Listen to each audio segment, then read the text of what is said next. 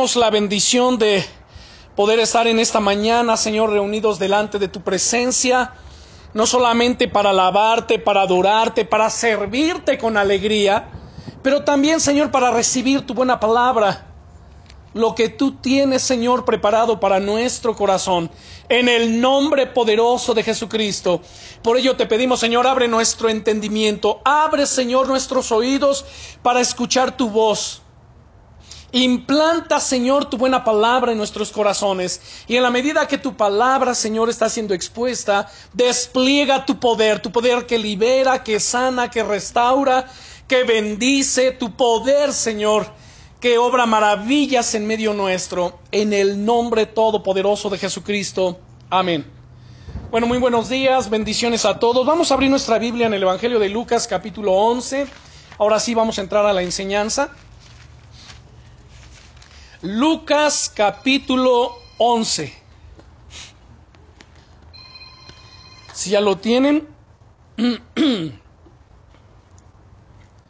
vamos a mirar de los versículos 11 al 13. La enseñanza es nueve pasos para recibir la respuesta de Dios.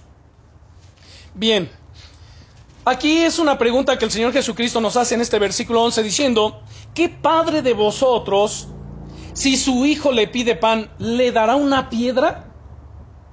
¿O si pescado en lugar de pescado le dará una serpiente? ¿O si le pide un huevo, le dará un escorpión? Pues si vosotros siendo malos sabéis dar buenas dádivas a vuestros hijos, cuánto más vuestro Padre Celestial dará el Espíritu Santo a los que se lo pidan. Noten qué pasaje tan interesante. ¿Cuál es el contexto? El contexto es que desde el versículo 1 dice que los discípulos del Señor estaban observando que Él estaba en un lugar orando. De hecho, dice el verso 1, aconteció que estaba Jesús orando en un lugar y cuando terminó, uno de sus discípulos le dijo, Señor, enséñanos a orar como también Juan enseñó a sus discípulos. Luego en el versículo 2 al 4 tenemos lo que conocemos como el Padre Nuestro. Entonces les enseña el Padre Nuestro. Luego del versículo 5 al 8 trae una enseñanza muy interesante que quiero que la veamos. Del 5 al 8 dice, les dijo también, ¿quién de vosotros que tenga un amigo va a él a medianoche y le dice, amigo, préstame tres panes? Porque un amigo mío ha venido a mí de viaje y no tengo que ponerle delante. Y aquel respondiendo desde adentro le dice, no me molestes, la puerta ya está cerrada y mis niños están conmigo en cama, no puedo levantarme y dártelos. Ahora noten el versículo 8.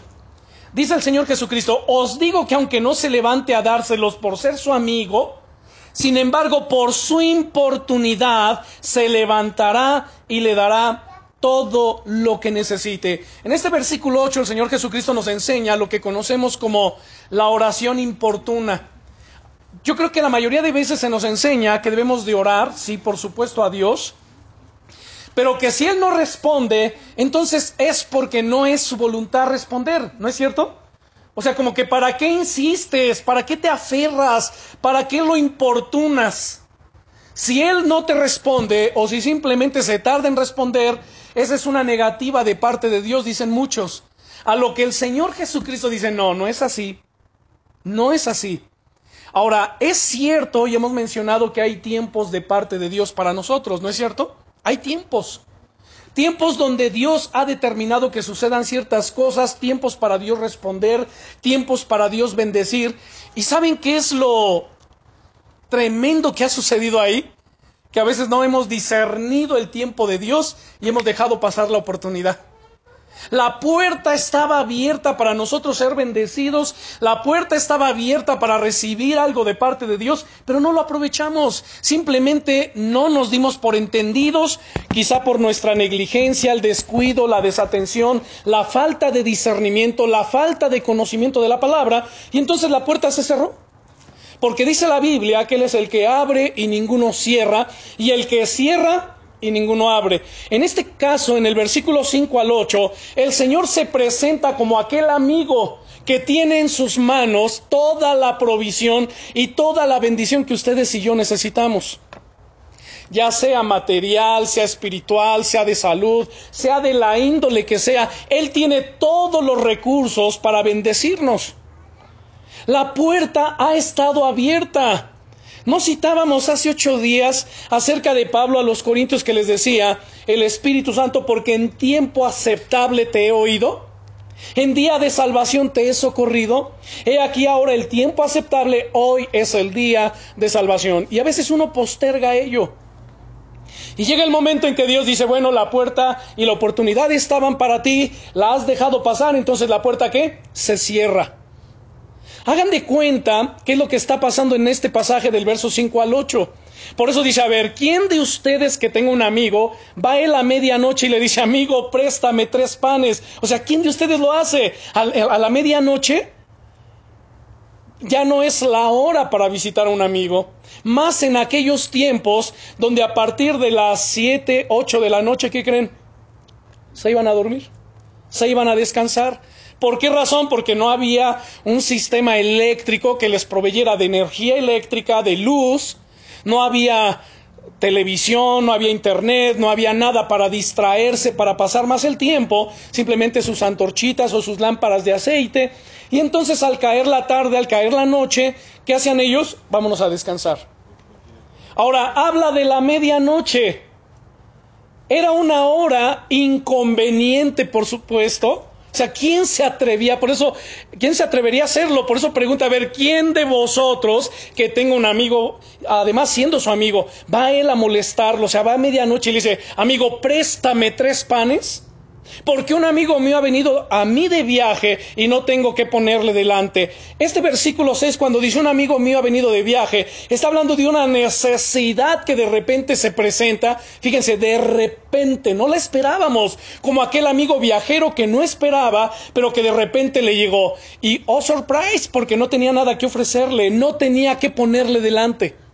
¿No le ha sucedido de repente que viene una situación a su vida donde dice, no sé cómo voy a salir de esto. No sé cómo lo voy a resolver.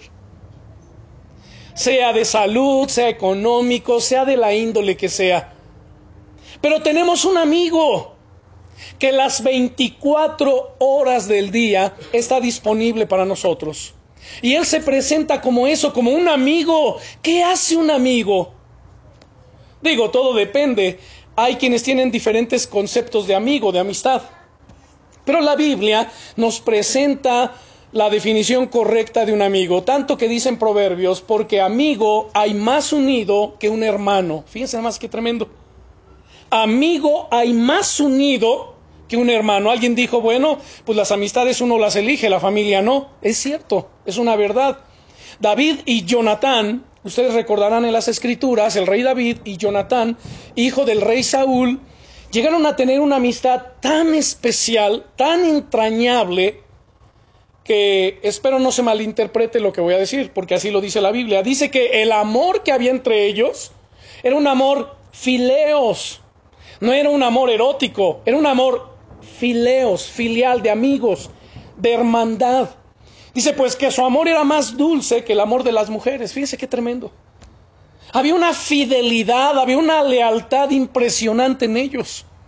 Aun cuando Jonatán era hijo del rey Saúl y se supone que era el sucesor del, del trono del rey, pero él pudo discernir y entender que Dios había desechado a Saúl por la rebeldía y la obstinación de su corazón y que había escogido a David. Y con todo y eso, ¿saben? Jonatán amó a David, le fue leal a David. Y Dios entonces les bendijo de una manera muy especial. Bueno, Dios se pone aquí en calidad de amigo y dice en el verso 6, 7, perdón. Imagínense, va a la medianoche, no hay timbre. Entonces, ¿de qué manera tocaban? A golpes, ¿no? Quizás hasta silbidos y, y golpes. Y los golpes eran muy fuertes, donde los vecinos de al lado, los vecinos cercanos, pues escuchaban el ruido y obviamente eran despertados, eran incomodados. Dice el verso 7, y aquel amigo respondiendo desde adentro le dice, no me molestes, la puerta ya está cerrada y mis niños están conmigo en cama, no puedo levantarme y dártelos. O sea, no inventes, ya es la medianoche, ya estábamos durmiendo, tengo a mis niños en cama, la puerta ya está cerrada, o sea, ya. Pero vean el verso 8. Dice Jesús, os digo que aunque no se levante a dárselos por ser su amigo, sin embargo, por su importunidad, aquí la palabra clave es importunidad. Sin embargo, por su importunidad se levantará y le dará todo lo que necesite. Muchas veces, como les decía, hay quien ha estado orando, ha estado llamando, ha estado tocando a la puerta y de repente puede decir, bueno, si Dios no responde es porque seguramente no es la voluntad de Dios, ¿no es cierto? Jesús nos enseña aquí, dice, no, aunque la puerta esté cerrada, tú sigue insistiendo. Porque aunque no se levante a dártelo en calidad de amigo, sin embargo, por tu importunidad se levantará y te dará cuánto? Todo lo que necesites. No solo te va a dar los tres panes, te va a dar todo lo que necesites. Ahora, en el verso 9 dice Jesús, y yo les digo, Él compromete su palabra como Dios eterno, como el Dios encarnado. Dice, y yo les digo, pedid y se os dará. Pidan ¿Usted sigue pidiendo o se ha desanimado? Ha empezado pidiendo algo, ha empezado bien en oración, quizás hasta en un ayuno, pero de repente como hay un tiempo, fíjense, todo tiene un tiempo. Hay quien puede decir, bueno, es que yo he estado ayunando, he hecho un ayuno, he hecho dos ayunos, no veo la respuesta. Yo creo que no es la voluntad de Dios y entonces dejan de perseverar. Aquí dice Jesús, pedid y se les dará. La pregunta es, ¿y cuánto tiempo voy a pedir? Ayer alguien me preguntaba, ¿y cuánto tiempo tengo que estar pidiendo? Yo le dije, hasta que se te responda, hasta que se te dé, hasta que veas el milagro. Porque además dice el Señor Jesucristo, bueno, pedid y se os dará, buscad, no solamente pidas, ahora busca, busca con insistencia, como cuando de repente pierdes las llaves o la billetera no la encuentras, el monedero, ¿qué hacen? Se quedan tranquilos con los brazos cruzados diciendo, bueno, no pasa nada, ahí tengo copias. No, uno las busca con insistencia hasta encontrarlo. Bueno, pues busquen y van a hallar.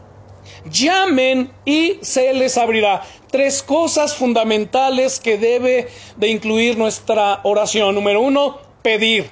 Número dos, buscar. Número tres, llamar. Llama a la puerta.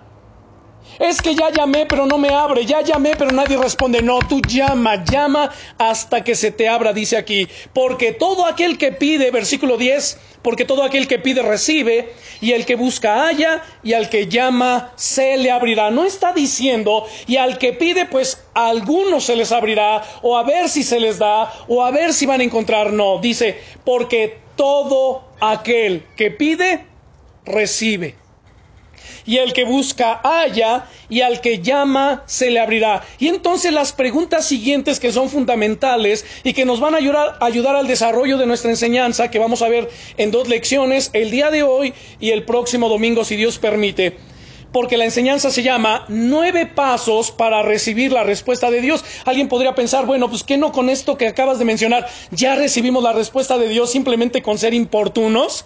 No, hay nueve cosas más que tenemos que hacer.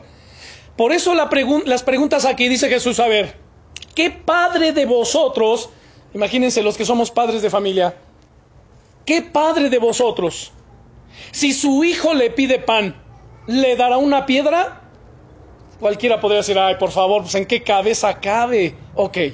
O si pescado en lugar de pescado le darás una serpiente a tu hijo, dirán, oye, no estoy loco. Ok. O si le pide un huevo, le dará un escorpión. Alguien diría, oye, ya, por favor, ¿no? ¿En qué cabeza? Dice Jesús en el verso 13, bueno, pues si vosotros siendo malos sabéis dar buenas dádivas a vuestros hijos, note, habla de una relación aquí de padres e hijos, ¿no es cierto? Ok.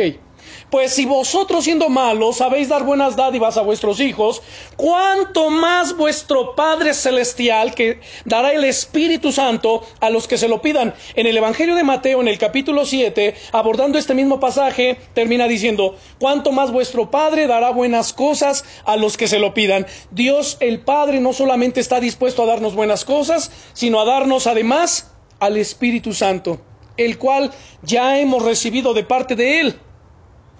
Pero entonces vamos a ver algunos aspectos de la oración que obtiene resultados. ¿Cuántos quieren obtener resultados en cada oración que le ve a Dios? ¿Sabe lo satisfactorio que es que imagínense ustedes ahorita, en este momento dicen, Padre, en el nombre de Jesús, yo necesito que me ayudes en esta situación y están orando. Y a los 5, 10, 15 o 20 minutos, ¡pum!, llegó la respuesta.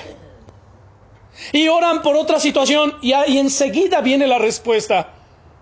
¿Saben? Dios así es que desea responder.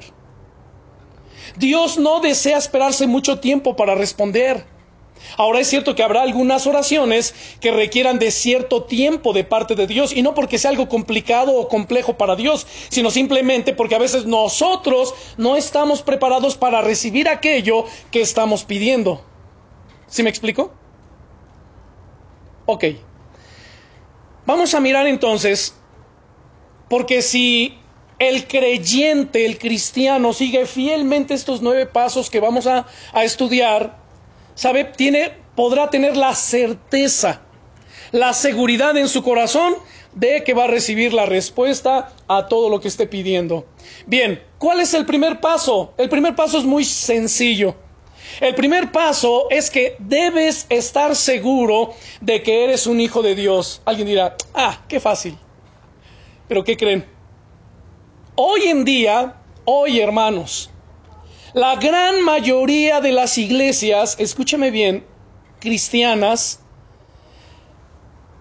o sea, la gran mayoría de las iglesias, dentro de ellas tienen una buena parte de gente que no son hijos de Dios. ¿Sabían eso? A veces podemos pensar que porque estamos aquí todos somos hijos de Dios, que porque en algún momento hicimos una oración de Señor Jesús ven a mi vida, ya soy un hijo de Dios. No. ¿Qué es lo que me hace ser un hijo de Dios?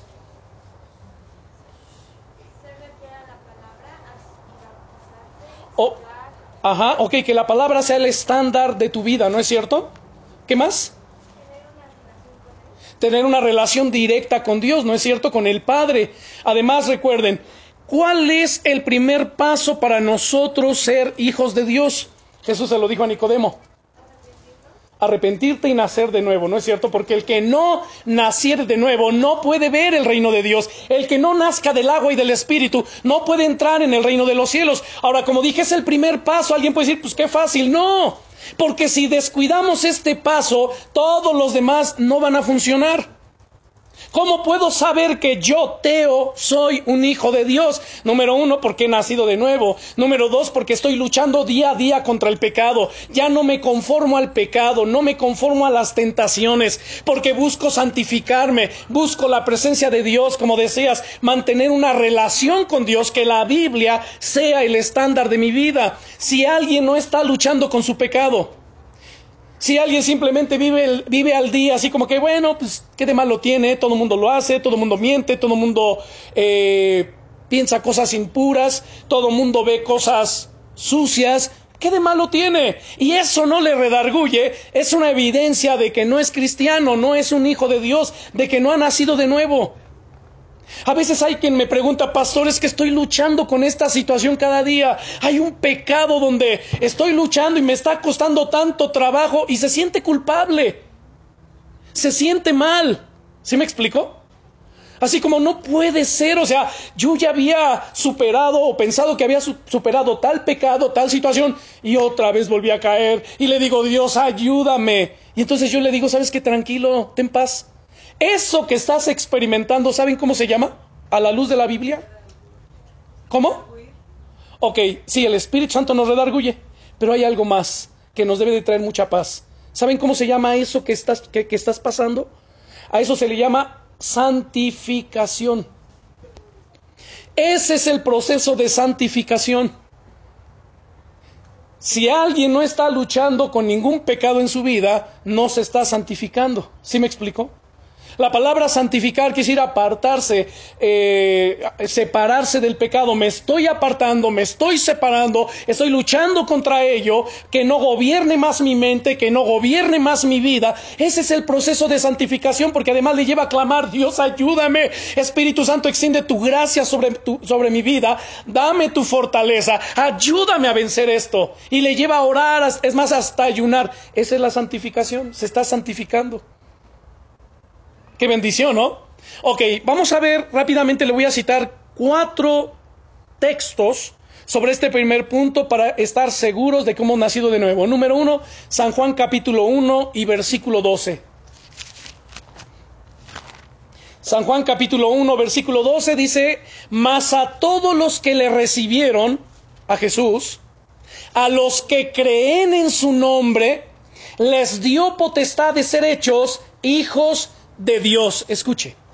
Mas a todos los que lo recibieron, aquellos que dijeron, Señor Jesús, ven a mi vida y yo creo en ti. Ahora, cuando dice aquí a los que creen en su nombre, la palabra creer en el griego es la palabra pisteuo, que significa confiar y obedecer. No es solamente sí, yo creo, no, es yo confío y además que obedezco.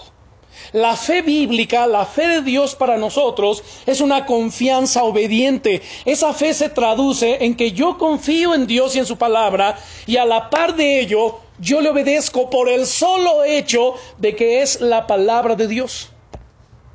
Segundo texto, Romanos 8, 17. Romanos capítulo 8, versículo 17. Note, Ahora, ya somos hijos de Dios. Entonces dice aquí, y si hijos, también herederos de Dios. Un hijo de Dios es un heredero de Dios. Y además, coheredero con Cristo, si es que padecemos juntamente con Él, para que juntamente con Él seamos glorificados. Ahora, yo les pregunto aquí porque dice, si es que padecemos juntamente con Él. ¿A qué se refiere al decir, si es que padecemos? ¿A qué tipo de padecimiento se está refiriendo el apóstol Pablo aquí? Piensen por un momento. Mientras vuelvo a citar el texto, y si hijos, también herederos, herederos de Dios, y coherederos juntamente con Cristo, si es que padecemos juntamente con Él, para que juntamente con Él seamos glorificados. ¿A qué se refiere con estos padecimientos? Ok, nos, a, a, diferencia del Señor Jesucristo, nosotros ya no tenemos que ir a la cruz, ¿no es cierto? Ok, a eso es a lo que iba. En lo espiritual, el Señor Jesucristo dijo, a ver, si alguno quiere venir en pos de mí, tome su cruz cada día niéguese a sí mismo y entonces sígame. Vean el proceso de santificación aquí. Número uno, toma tu cruz. Ahora, no es que literalmente, ¿verdad? Vamos a ir a cargar una cruz o nos vamos a poner aquí una cruz, sino es una metáfora donde el Señor Jesucristo se refiere a ver, toma tu cruz. Cuando Jesús tomó su cruz, Él estaba entendido a dónde es que Él iba. ¿A dónde iba? A morir. ¿Qué nos está diciendo ahí? Muérete a ti mismo cada día que tomes tu cruz. O sea, toma tu cruz y muérete a ti mismo. Por eso dice, niégate a ti mismo. Niégate a qué? A tus pasiones carnales, a tu orgullo, a tu soberbia, que es lo que nos impide rendirnos al Señor, que es lo que nos impide avanzar en el reino de los cielos, que es lo que nos impide ser humildes, que es lo que nos impide que la restauración y la bendición de Dios fluyan en nuestras vidas. Niégate a ti mismo, a todas aquellas cosas, hermanos, que a Dios le desagradan. Y una vez que hacemos eso, dice, ahora sígueme. Y por supuesto que eso es un padecimiento, estamos padeciendo, porque mientras otros se deleitan en su carne, mientras otros se deleitan en sus pasiones carnales, mientras otros, como decía mi abuelita, le dan vuelo a la hilacha, uno no, uno se niega, uno se abstiene. Uno dice, no, no voy a participar de eso. Y aunque la tentación esté delante de nosotros, porque déjeme decirle, aunque seamos muy espirituales, seguimos teniendo tentaciones. ¿No es cierto? El que ustedes se santifiquen cada día el que ustedes se rindan al Señor y le busquen con todo su corazón, no significa que las tentaciones se acabaron. Imagine el Señor Jesucristo, imagínenselo, siendo Dios encarnado, 100% puro en su mente, en su corazón. Él no pecó. Dice la Biblia, al que no conoció pecado. ¿Qué significa no conoció pecado? Ah, no sabía qué pecado sabía. No, no se refiere a eso. Al que no conoció. La palabra conocer es la palabra griega gnosis. Y gnosis habla de tener un encuentro. Si me explico, una experiencia. En el aspecto biológico, fíjense lo que voy a decir, conocer se refiere a las relaciones sexuales entre una mujer y un hombre. En el libro del Génesis, en el capítulo 4, en el versículo 1, dice, y conoció Adán a su mujer Eva. O sea, apenas la venía a conocer. No, ya la conocía desde eh, el capítulo 1 de Génesis, donde fueron creados en el verso 26 en adelante. Pero en el capítulo 4, después de haber pecado en el Edén y haber sido expulsados, dice, conoció Adán a su mujer Eva y ella concibió y dio a luz un hijo llamado Caín. Entonces, en el aspecto biológico, la palabra conocer se aplica a qué? A la relación sexual. En el aspecto espiritual, la palabra conocer se refiere a una intimidad con Dios. Por eso el Señor Jesucristo en Mateo capítulo 7, verso 21 dice, no todo el que me diga Señor, Señor entrará en el reino de los cielos, sino el que hace la voluntad de mi Padre que está en los cielos. En aquel día, en el día del juicio, dice, muchos vendrán y me dirán, Señor, Señor, en tu nombre hicimos milagros, en tu nombre profetizamos, en tu nombre echamos fuera demonios. Dice, pero yo les declararé diciendo, apártense de mí, hacedores de maldad. Nunca, escuchen, nunca los conocí. Señor, ¿cómo no nos conociste? Estuvimos en la iglesia. Predicamos, oramos por los enfermos, profetizamos, sanamos, liberamos gente. ¿Cómo que no nos conociste? No, nunca los conocí. ¿A qué se refiere ahí Jesús? O sea, estuvieron en la iglesia, usaron la autoridad de mi nombre, del nombre de Jesucristo para obrar milagros, pero nunca estuvieron conmigo en intimidad. Nunca entraron en una intimidad conmigo. A eso es a lo que se refiere. ¿Por qué creen que cuando habla de la oración en el capítulo 6 dice, y tú cuando ores, no seas como los hipócritas? Tú entra en tu aposento, pregunta, escuchen, Dice, a ver, entra en tu aposento y cerrada la puerta, ora a tu padre que está ahí en secreto. Cuando uno entra a su recámara, es un lugar de intimidad, ¿no es cierto? Principalmente si hablamos del matrimonio, bueno, es la recámara matrimonial, es un lugar de intimidad y por supuesto que hablando bien claros, y es algo muy natural, por supuesto, se va a tener intimidad, ¿qué hacen? Cierran la puerta, ¿no es cierto? Es lo lógico. Ok, en lo espiritual, mire lo que dice Jesús. Cierra detrás de ti la puerta para que tengas intimidad con tu Padre. En lo espiritual, que nada tiene que ver con lo sexual. Nada en lo absoluto. Pero ¿por qué razón? Fíjense, habla de, de entra a tener intimidad con tu Padre. Hagan de cuenta esto. Padres de familia. Yo tengo cuatro hijos. Cuando yo quería tratar un asunto con un hijo que los demás no tenían que escuchar, yo lo llamaba aparte a mi oficina o en la sala y a los demás fuera. ¿Sí me explico? Solamente quería hablar con él o con ella. A eso es a lo que se refiere el Señor. Cuando Él quiere tratar algo con nosotros, que nadie más tiene que escuchar, porque hay diferentes tipos de oración. Hay oraciones, hermano, que son congregacionales y todos oramos. Y a ver, hermanos, vamos a pedir por tales necesidades. Es más, a ver, alguien, ¿qué necesidad trae? Y dice, pastores, yo necesito que me ayuden a orar por mi matrimonio. A ver, hermanos, todos oremos por el matrimonio de la hermana o del hermano fulano. Y todos oramos una oración congregacional. ¿Sí me explico? Ok. Pero cuando Dios quiere hablarnos, y hay cosas que los demás no tienen que enterarse. Entonces, ¿qué hacemos? Son oraciones privadas, son oraciones personales, son oraciones de intimidad con Dios. Y entonces entramos a hablar con Dios. Ok. Ahora, vamos a Romanos, aquí mismo estamos en el verso 17, ahora vean el verso 14. El verso 14 dice, porque todos los que son guiados por el Espíritu de Dios, estos son hijos de Dios. ¿Quiénes son hijos de Dios? No el que dice que hizo una oración, ¿no? De, no, es que yo ya recibí a Jesús en mi corazón. Sí, bueno, la persona puede decir que ya recibió a Jesús. La pregunta es, ¿y crees que Jesús te recibió? ¿No? Sino como aquello de, Señor, en tu nombre profetizamos, hicimos. Sí, pero yo nunca los conocí. Ahora, esto nos tiene que llevar entonces, hermanos, a preguntarnos, a ver, ¿yo tengo intimidad con Dios? O sea, usted pregúntese, ¿yo tengo intimidad con Jesús? Yo tengo mis tiempos de oración donde me aparto de todo y de todos y es un lugar, es mi altar personal con Él.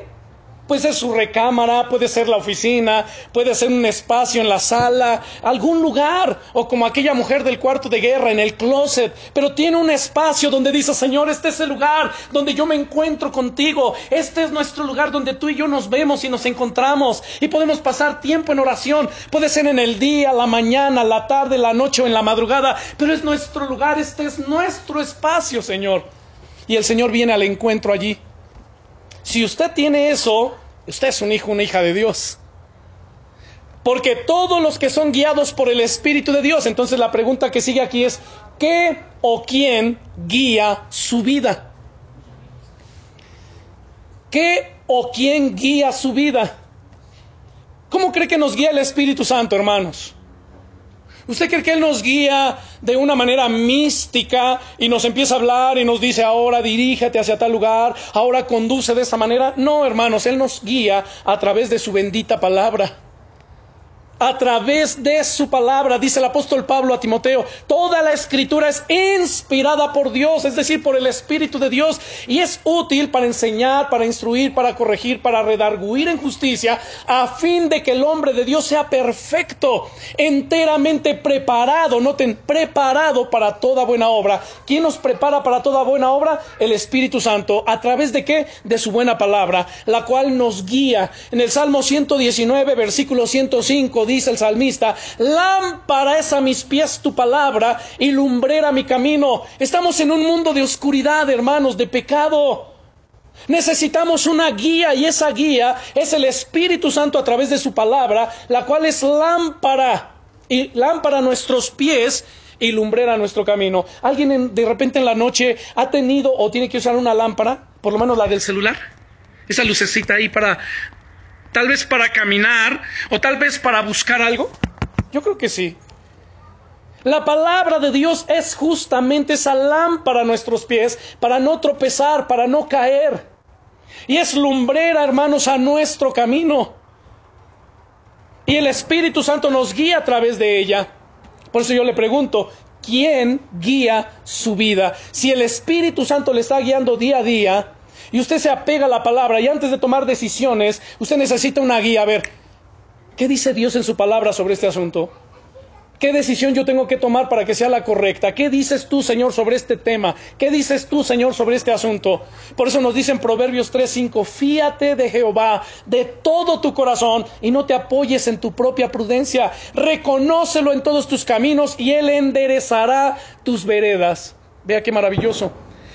Ahora, el otro pasaje era Lucas 11, versículos 11 al 13, que fue nuestro pasaje inicial, donde pregunta el Señor Jesucristo diciendo, a ver, ¿qué padre de vosotros, si, si su hijo le pide pan, le dará una piedra? ¿O si pescado en lugar de pescado le dará una serpiente? Ahora, ojo aquí.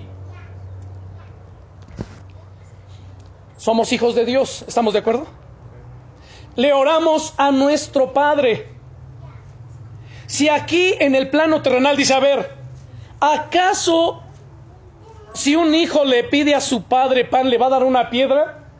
Imagínense si ustedes le piden al padre algo, ¿ustedes creen que el padre les va a dar una piedra? Luego habla de serpientes y escorpiones, ¿no es cierto? Porque dice, a ver, o si le pide un huevo le dará un escorpión, o si le pide un pescado le dará una serpiente. ¿Sabe qué son serpientes y escorpiones aquí en la Biblia? Son representativas, son figuras representativas de los demonios y de los espíritus inmundos. Tanto que en el verso 19 del capítulo 10, o sea, un capítulo atrás, véanlo, capítulo 10, verso 19 dice, He aquí, les doy potestad de hollar serpientes y escorpiones y sobre toda fuerza del enemigo y nada los dañará. Es decir, cuando ustedes están orando, Dios siempre va a tener cosas buenas para darles. Nunca les va a dar un demonio, nunca les va a enviar un espíritu inmundo, nunca les va a mandar una opresión, nunca.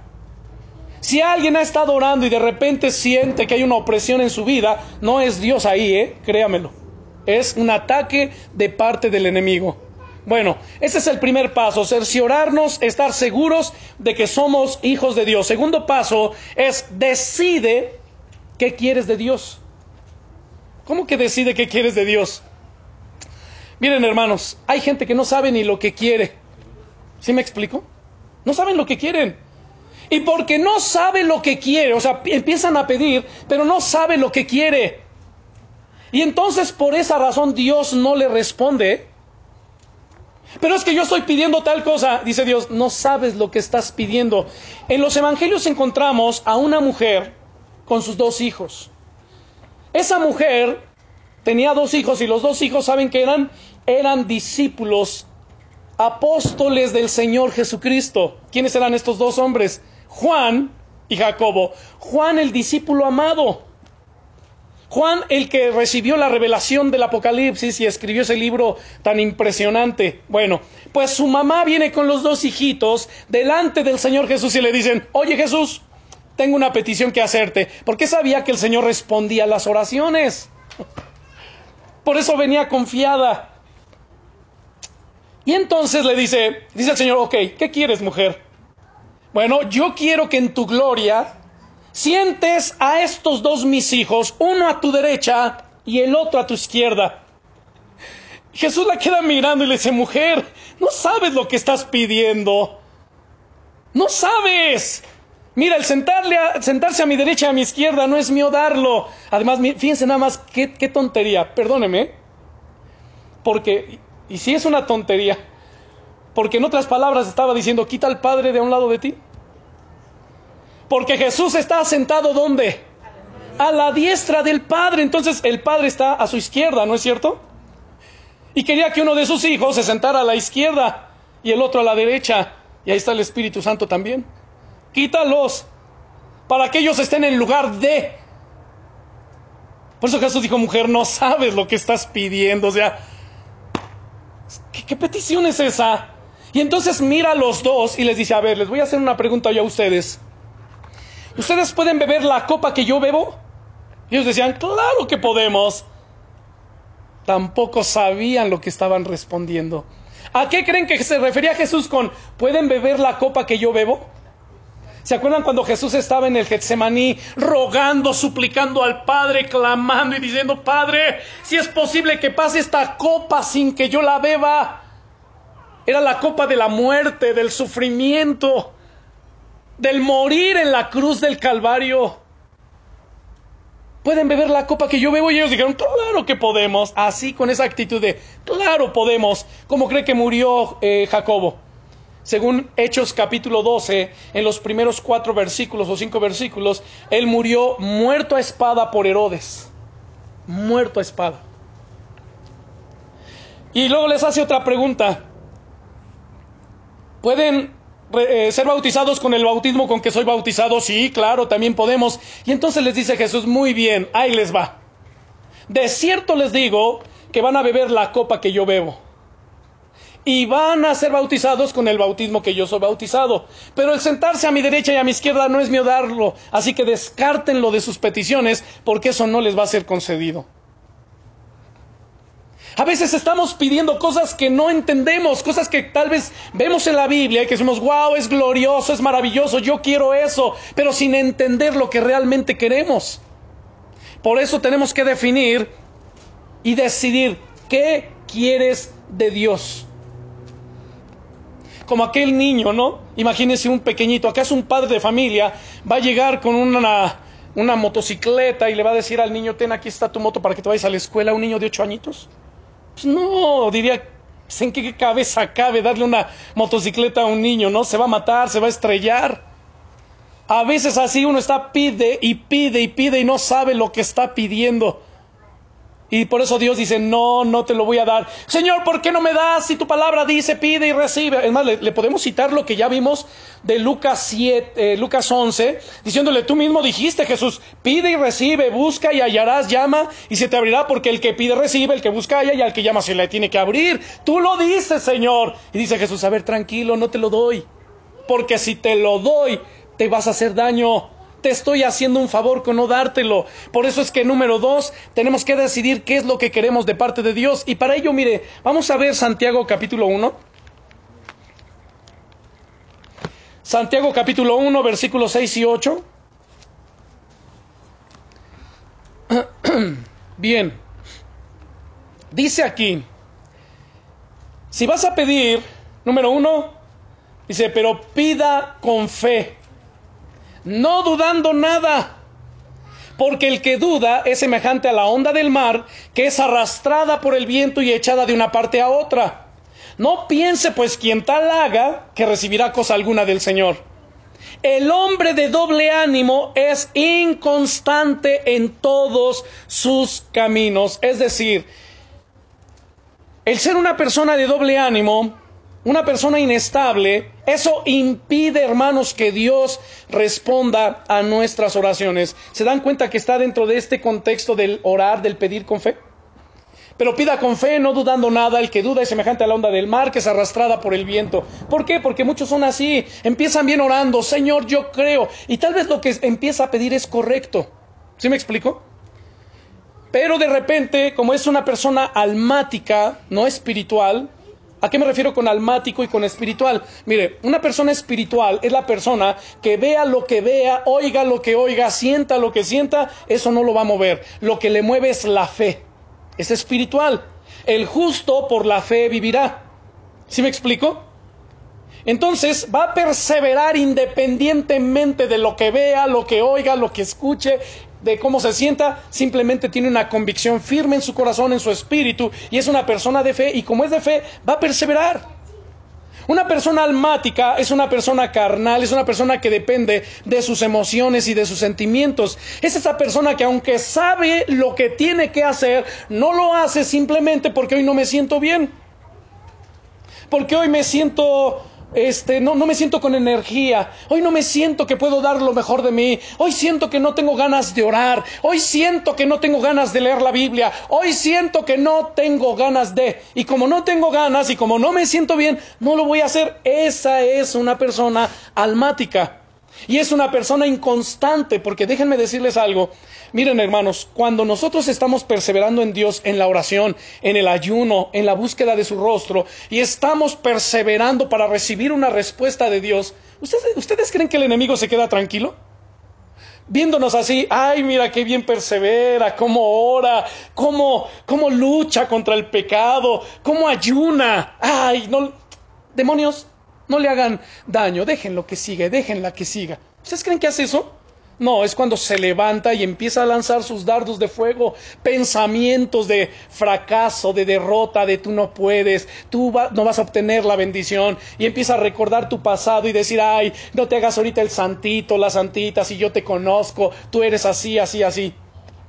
Y además, en algunos les toca ciertas partes de su cuerpo para sentirles, hacerles sentir dolor, cansancio o ataca las emociones.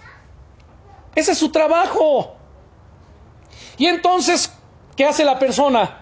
Como es almática, ¡pum! fracasa. Es inconstante. Y quizá la bendición estaba adelante.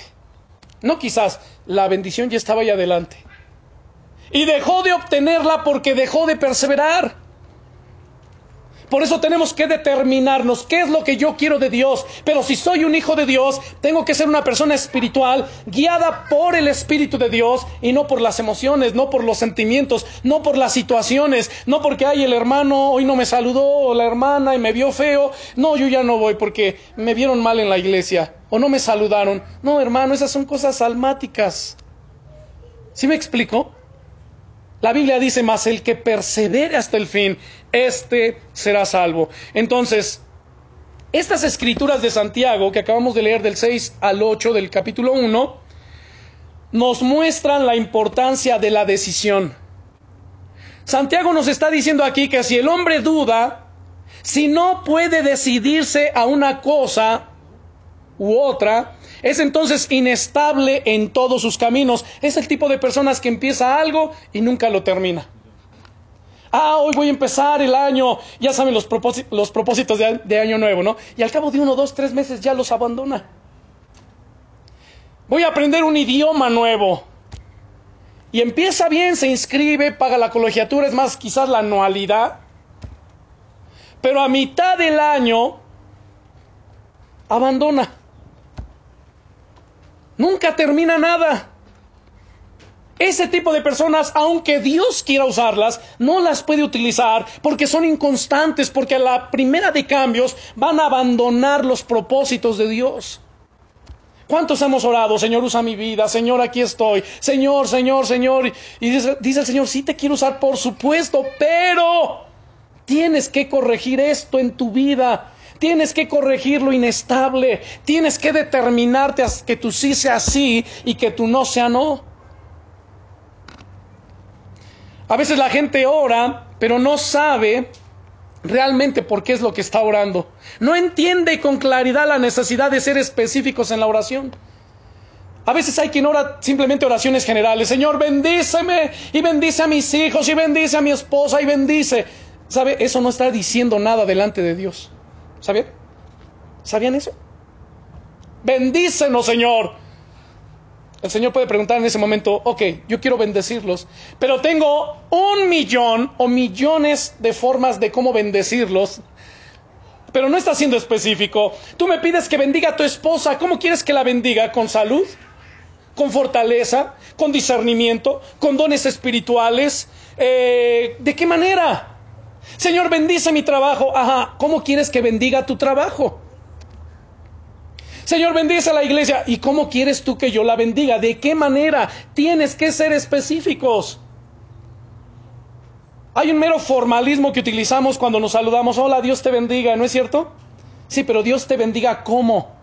Le decimos más diciendo lo siguiente, oye, que te vaya bien, que Dios guarde tu camino. Ahí ya lo bendijimos en verdad. Pero si simplemente decimos que Dios te bendiga, pues no estamos diciendo nada, no estamos diciendo gran cosa porque ¿en qué te voy a bendecir? Ah, Señor, pues yo quiero que le bendigas en prosperidad, en salud. Tenemos el ejemplo en Tercera de Juan, versículo 2. Véanlo, por favor.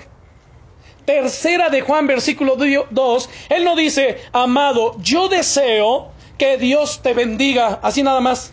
No, Él especifica y dice, amado, yo deseo Noten, que tú seas, número uno, prosperado en qué? En todas las cosas. Es decir, en todo lo que tú emprendas, yo deseo que tú seas prosperado. Y agrega diciendo, y que tengas salud. Tercero, así como prospera tu alma. Entonces decide lo que quieres de Dios y sé determinado acerca de ello. Tercer paso, lee las escrituras que te comprometan, o más bien que te prometan la respuesta necesitada. A eso es a lo que yo le llamo oren las escrituras. Vuelvo a leer, a, citar este, el tercer paso, es leer las escrituras que te prometan la respuesta o las respuestas determinadas. Por ejemplo, Primera de Juan, capítulo 5, ahí adelantito, verso 14.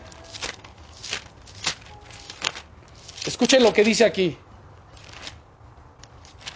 Primera de Juan 5:14 dice, y esta es la confianza que tenemos en Él, que si pedimos alguna cosa conforme a su voluntad, Él nos oye.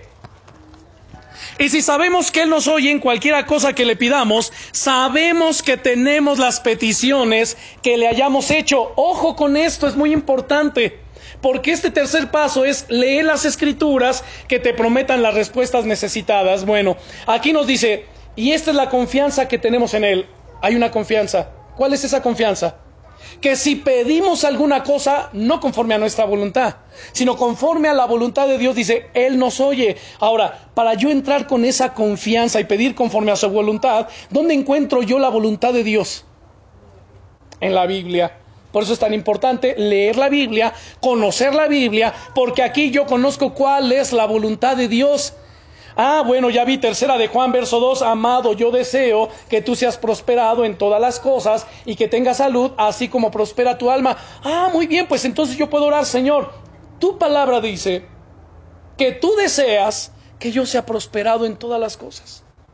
Pues voy a emprender un negocio Voy a emprender un trabajo, voy a emprender tal cosa, Señor. Yo te pido que me prosperes, que me des la sabiduría, que me des la inteligencia, que me des los contactos, que abras la puerta de bendición. Dame la habilidad, la capacidad para tratar bien a mi cliente o mis clientes o a las personas, a mis proveedores, etcétera. ¿Sí me explico? Además, dice, y si sabemos que Él nos oye en cualquiera cosa que pidamos, claro que es de acuerdo a su voluntad, Dice, sabemos que tenemos las peticiones que le hayamos hecho. Wow. La voluntad del Padre, recuerden, Jesús vivía una vida de oración. ¿Se han leído los evangelios y se han dado cuenta de eso? Una vida de oración. Jesús no hacía nada sin antes haber estado en la presencia del Padre. Él no hacía nada. Él buscaba dirección del Padre. Señor, voy a atender esta situación. Dame tu voluntad. ¿Qué debo hacer respecto de esto? Y él salía a hacer la voluntad del Padre. Y él sabía cuando murió Lázaro que la voluntad del Padre era resucitar a Lázaro. Jesús ya había orado, ya tenía su tiempo de oración. De tal manera que cuando fue a la tumba de Lázaro, él levantó los ojos al cielo y dijo, Padre, gracias por haberme oído. Yo sabía que tú siempre me oyes. Y entonces le habló al muerto, Lázaro, ven fuera. Y el muerto se levantó.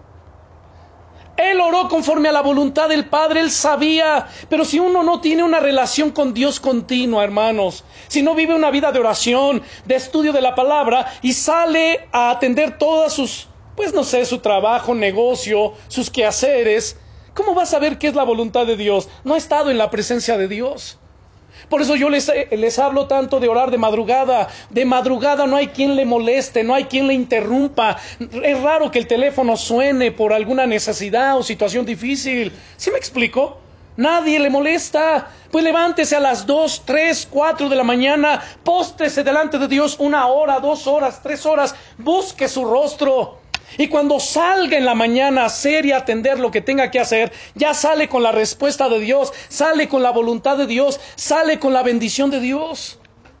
Y entonces sí, lo que va a hacer lo hace en la voluntad de Dios. Es lo que Jesús hacía. Padre, yo te doy gracias por haberme oído. Alguien puede haber dicho, ¿oído? ¿En qué momento le oró al Padre? No, es que él ya tenía su vida de oración, sus tiempos de oración desde muy temprano, siendo muy oscuro, se levantaba y se apartaba a orar.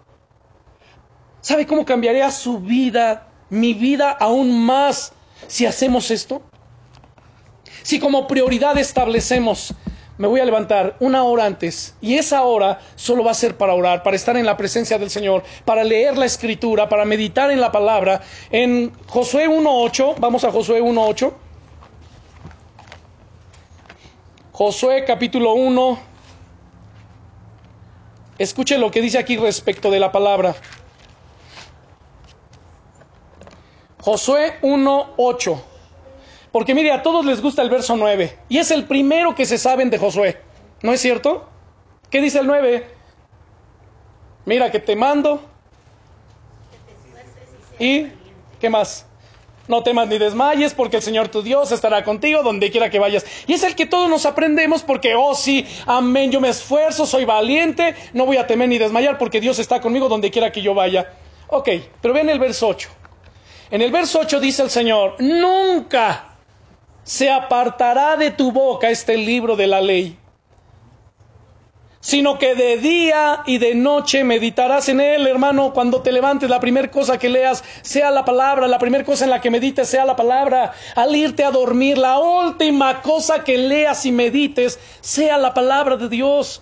Bueno, aquí dice así, ¿Para qué? Dice, para que guardes y hagas conforme a todo lo que en este libro está escrito, porque entonces harás prosperar tu camino y todo te saldrá bien. Imagínense, hermanos, y muchas veces sin buscar a Dios, y esa es una realidad, ¿eh? Sin muchas veces sin buscar a Dios, y usted lo sabe, sin tener en cuenta siquiera la palabra de Dios, y le ha ido bien. No me diga que no. ¿Qué si pusiera esto en una prioridad en su vida? ¿Qué si a partir de hoy usted tomara Josué 1.8? Amén. Sí, Señor, tú dices que nunca se aparte de mi boca este libro de la ley. Ok, pues entonces voy a estar llenándome de la palabra y hablando la palabra en mi casa, en mi hogar, donde quiera que yo vaya. Me voy a levantar, voy a meditar en la palabra. Me voy a acostar, va a ser lo último en que yo medite. No voy a ver el teléfono, no voy a ver ningún otro programa. Es la palabra, que mi mente y mi alma reposen en la palabra. Y aquí dice, para que entonces, fíjense nada más que tremendo, porque entonces harás prosperar tu camino y todo, no algunas cosas, todo te va a salir bien, todo. Los clientes, ni siquiera hay que andar buscando clientes. Los clientes te van a buscar. ¿Por qué? Porque en el Salmo 23 dice, ciertamente el bien y la misericordia me seguirán. Yo no tengo que andar buscando nada. Simplemente el bien y la misericordia me seguirán todos los días de mi vida. Al único que tengo que buscar es a Dios y estar en su presencia. Por eso en Mateo 6:33 dice Jesús, busca primeramente el reino de Dios y su justicia y todo lo demás vendrá por añadidura. Nuevamente, busca primeramente el reino de Dios. Pero ¿qué creen hermanos? A veces actuamos como los gentiles. Primero uno se afana, primero se preocupa, primero va tras las, las añadiduras y después si queda tiempo, ya busca a Dios. No, así no funciona. Busca primeramente el reino de Dios y su justicia. La justicia tiene que ver en términos prácticos con hacer lo que es correcto. Solo haz lo que es correcto. Lo que tú sabes Dios te manda hacer. Solo hazlo. Y todo lo demás, mira, va a venir por añadidura. No te tienes que esforzar. Solamente tocarás la puerta y la puerta se abrirá y vendrá la bendición allí. Entonces, para que todo nos salga bien en nuestra vida de oración, la palabra de Dios debe ser lo más importante, lo primero para nosotros.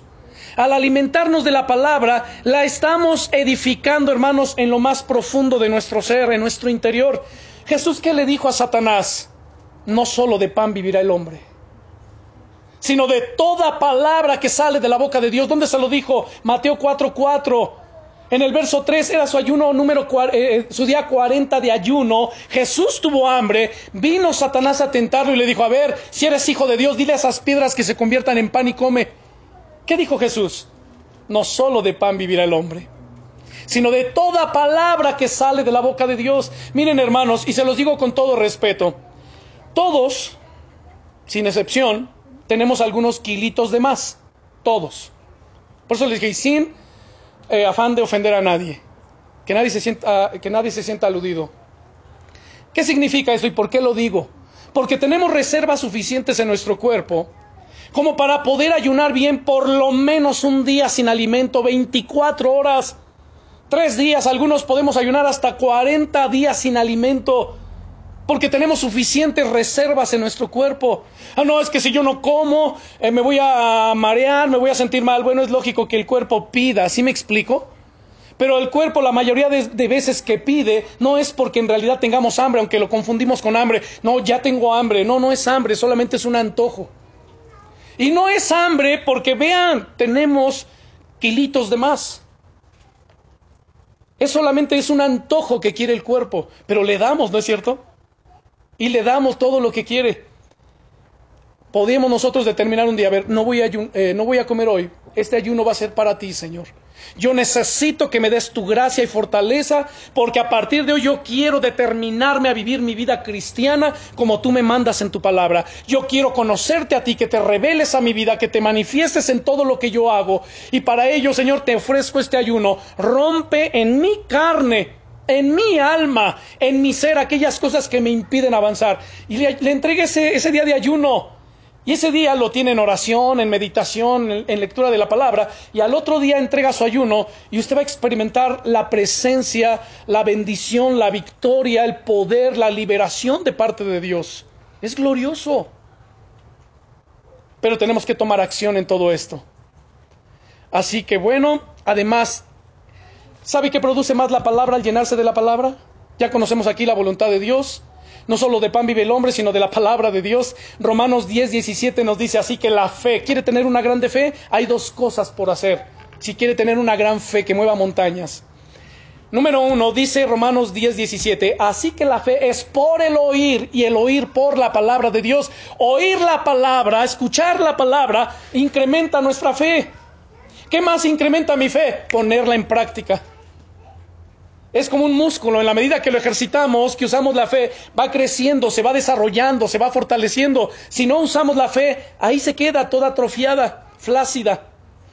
Pero nos llenamos de la palabra, se fortalece, crece. La ponemos en práctica, aumenta mucho más todavía. Así que bueno, hoy solamente vimos tres pasos muy importantes. Los demás los vamos a dejar pendientes y vamos a orar. Tan solamente empecemos con esto que hoy vimos. Y yo estoy convencido, escúcheme bien, que de aquí ocho días vamos a tener testimonios de al haber aplicado estos pasos que vimos hoy, Va a haber testimonios, pastor, sí, Dios me respondió. Y veo la mano de Dios en esto, y veo la mano de Dios en esto otro. Así que le voy a pedir que si usted lo hace, los pone en práctica sin faltar, sin fallar ni un solo día de la semana, avíseme por favor y dígame para que haya testimonio el próximo domingo. ¿Les parece? Oramos, Padre, te damos gracias en el nombre de Jesucristo. Gracias, Señor, por esta enseñanza. Gracias porque tú deseas escuchar nuestras oraciones, deseas respondernos, deseas manifestar tu gloria y tu poder. Yo te pido en el nombre de Jesucristo, amado Dios, amado Señor, que nos tomes en tus manos, que nos revistas de tu fortaleza, que derribes todo poder del enemigo, que quebrantes toda atadura, toda cadena, toda especie de mal y que abra los cielos Señor, derramando tu gloria sobre nuestras vidas. Señor, ven y fortalécenos. Llénanos de la fuerza, la gracia, el poder de tu Espíritu Santo para vivir nuestra vida cristiana de manera victoriosa. Poner en práctica tu palabra, amar tu palabra, llenarnos de tu palabra, ser guiados por tu Espíritu Santo, ser dirigidos, amado Señor. Fortalece nuestra fe. Ayúdanos a poner en práctica estos pasos que hoy vimos, Señor porque queremos ver tu gloria, queremos ver cielos abiertos sobre nuestras vidas, sobre nuestros hogares, matrimonios, familias, nuestros hijos, la iglesia, los trabajos, los negocios, sobre todo en el nombre poderoso de Jesucristo. Gracias Señor por ser tan bueno. Gracias porque para siempre es tu misericordia. Gracias, amado Señor, porque yo sé que tú tienes mucho más cosas que darnos que nosotros que pedirte. Gracias, danos la sabiduría, la inteligencia, la habilidad, la capacidad, incrementalo, Señor, para tomar decisiones correctas, para ah, crecer en los negocios, en los trabajos, para que todo lo que hagamos, Señor, sea prosperado. En el nombre poderoso de Jesucristo. Gracias, Rey Eterno.